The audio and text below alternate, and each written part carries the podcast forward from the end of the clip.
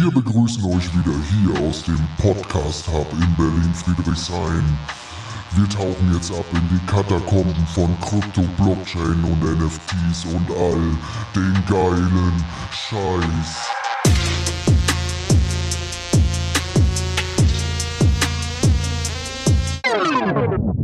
Das ist Berlin, verstehst du?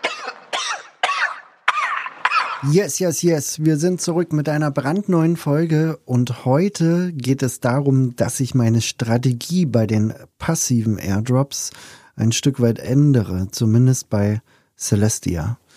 Ähm, ich habe ja einen relativ äh, großen Stake an äh, Celestia damals gekauft für zwei Dollar und ähm, habe die quasi ähm, auf einem Wallet gestaked und es kam dann der erste Airdrop, das war dann äh, das war dann Altlayer, den wir auch bald claimen können. Und da ist mir eines klar geworden, nämlich, dass es nicht so viel Sinn macht, eine große Menge an Celestia auf einem Wallet liegen zu lassen. Was ich dann daraufhin gemacht habe, ist, ähm, dass ich mich dazu entschieden habe, wirklich mit mehreren äh, Wallets Celestia zu farmen, also Celestia Airdrops zu farmen. Ähm, also ich habe schon mehrere Wallets kreiert auf meinem Kepler Wallet. Da könnt ihr einfach Add Wallet äh, klicken und dann äh, erzeugt ihr einfach ein neues äh, Wallet. Ihr kriegt dazu dann auch eine neue ähm, Nomic Phrase. Das ist eure Seed Phrase. Die, äh, ich glaube, das sind da auch 24 verschiedene Wörter, die ihr dann braucht, um quasi das Wallet zu entsperren. Und ähm, was ich halt machen werde mit äh, Celestia, nämlich eine neue Strategie fahren. Ich habe nämlich äh, einen gewissen Teil schon entstaked und äh, habe jetzt ein paar neue Wallets schon kreiert. Ähm, es gibt aber so einige Dinge zu beachten, damit ihr nicht als Sybil geltet, also dass ihr nicht geblacklistet werdet. Und ihr könnt da einen ganz guten Trick benutzen, oder es gibt zwei Tricks. Nämlich, ähm, dass wenn ihr die Celestia auf eurem Wallet habt, dass er die quasi zu einer Exchange schickt, wie zum Beispiel KuCoin oder ähm, wer hat's noch? Ich glaube, Kraken hat auch Celestia, Binance hat auch Celestia. Also wenn ihr dann quasi entstaked habt und das äh, Endstaken dauert 21 Tage, also macht es auf jeden Fall nicht mit eurem gesamten Stack. Ich habe jetzt, äh, ich sag mal, 50 Prozent äh, quasi entstaked und die sind, glaube ich, nächste Woche oder sowas ähm, verfügbar wieder zum Staken auf den äh, neuen ähm, Wallets. Und was ich dann machen werde, ist, ähm, ich werde einen weiteren Airdrop farmen, nämlich ich werde Hyperlane farmen. Was ihr dann nämlich tun müsst, ist eure Celestia auf einen, um, also mit dieser Bridge auf einem EVM-Wallet bridgen, zu Manta ähm, beispielsweise. Ähm, ihr müsst da aber nochmal so einen Zwischenstep machen. Ihr müsst quasi die Celestia erstmal auf Neutron bridgen per IBC-Transfer äh, und dann von Neutron auf zum Beispiel Manta.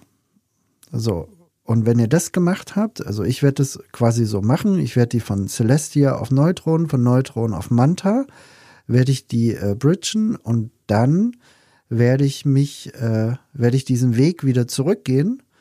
Ähm, was ihr halt beachten müsst, ihr müsst äh, Neutronen auf der Neutron-Chain haben. Das könnt ihr dann mit einem IBC-Transfer ganz einfach äh, swappen, ne? so ein IBC-Transfer-Swap. Ähm, ist ganz simpel. Wenn ihr oben euer Kepler Wallet äh, anklickt, äh, könnt ihr das ganz einfach tun. Was ihr dann äh, auf diesen neuen Wallets braucht, ist eben Neutron auf den äh, auf der Neutron Chain. Das heißt, äh, ihr könnt entweder eine Exchange bemühen und äh, Neutron quasi auf diese neuen Wallets äh, schicken oder ihr transferiert im ersten Schritt ein bisschen mehr Neutronen äh, auf die Neutronen, also macht diesen IBC-Swap auf die Neutron-Chain, äh, Neutron-Account und schickt es dann an die anderen Neutron-Accounts, dass ihr eben dort immer ein bisschen was habt. Wenn die diese Sybil Wallets auslesen, glaube ich nicht, dass sie diese ganzen äh, Bridge-Transfer-Aktionen quasi auslesen. Also von daher, glaube ich, ist es ein ganz guter Weg. Also das heißt von Celestia zu Neutron zu Manta und dann wieder den gleichen Weg zurück. Das heißt, ihr verbindet äh, Nexus neu und sagt quasi, hey, Nexus, ähm, oder beziehungsweise die Hyperlane Nexus Bridge, ähm, verbinde dich jetzt mit äh, dem anderen Kepler Wallet. Lass aber das EVM Wallet gleich. Äh, und dann könnt ihr das ganz einfach wieder zurücktransferieren. Ihr braucht dann natürlich Ethereum auf der Manta Chain, ähm, aber all diejenigen, die schon ein bisschen länger dabei sind, ähm, haben das da eh rumzuliegen. Und wenn ihr es nicht habt, könnt ihr einfach, ähm, ich sag mal, so eine Bridge benutzen wie Orbiter, orbiter.finance. Da könnt ihr in Richtung Manta einfach ein bisschen Ethereum relativ günstig verschicken.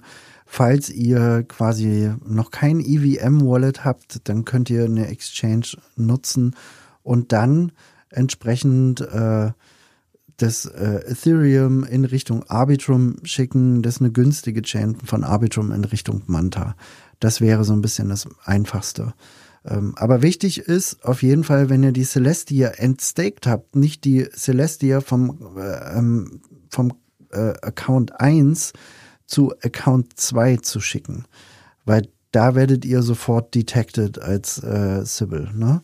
So, und dann stellen wir uns natürlich die Frage, hm, wie viel Celestia brauche ich denn? Wir haben jetzt gelernt, dass äh, wir mit dem Altlayer Airdrop mindestens, ich glaube, 35 Celestia brauchten.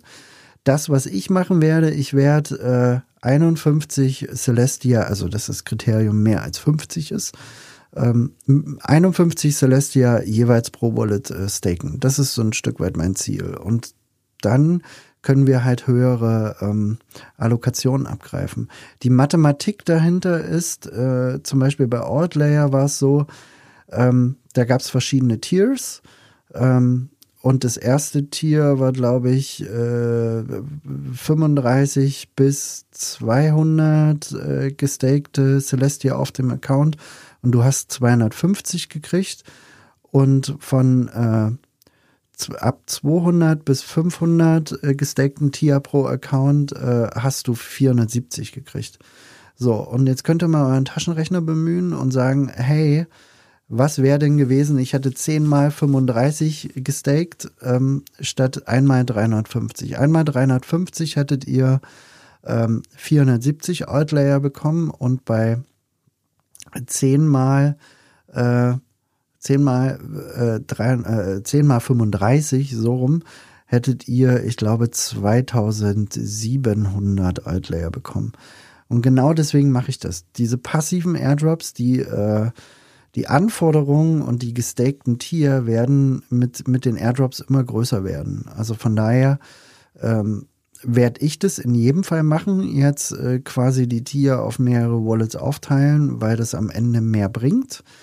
Ich habe das jetzt auch schon mit äh, Piff habe ich das auch gemacht. Denn auch nicht mit, mit allen Tokens auf einem Wallet, sondern über 1000 Tokens auf ähm, zwei verschiedenen Wallets farm ich das gerade. Also jetzt auch nicht wahnsinnig viel, ähm, aber ihr merkt an der Preisdynamik schon, äh, dass, dass es bei Piff äh, sehr wahrscheinlich bald was geben wird.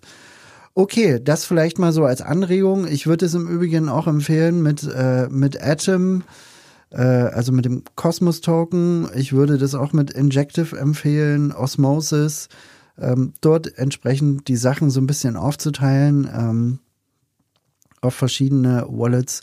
Äh, wie man das Ganze macht, erklären wir nochmal in Folge 56. Da reden wir zehn Minuten darüber, ähm, was man da tun muss, bei dem passiven Staking. Und das Schöne ist am passiven Staking, dass ihr nichts dafür tun müsst. Deswegen ist es nämlich passiv. Beim ZK Sync Airdrop müsst ihr nämlich einiges für tun. Oder beim Orderly Network Airdrop. Da müsst ihr nämlich aktiv äh, Farm-Transaktionen machen. Es ist zeitintensiv, etc. Bei diesen passiven Airdrops müsst ihr eben nur aufpassen, dass euch so ein Airdrop, falls ihr ähm, quasi berechtigt seid, äh, Tokens zu claimen, ähm, den nicht zu verpassen, weil manchmal sind die Zeitfenster doch jetzt relativ eng. Bei Outlier waren es jetzt auch zwei Wochen, die ihr jetzt quasi Zeit hattet, um euch äh, quasi mit eurem Wallet dort anzumelden und diesen Prozess zu durchlaufen und zu sagen, ja, ich äh, bin das und äh, ich möchte gerne meine Outlayer-Token haben. Okay, das war's schon wieder. Ähm, ich hoffe, das hat euch ein Stück weitergebracht und äh, ich nehme euch einfach mit auf meine Reise. Das ist so ein bisschen die Mission. Und ich denke, die nächste Folge wird der Hammer.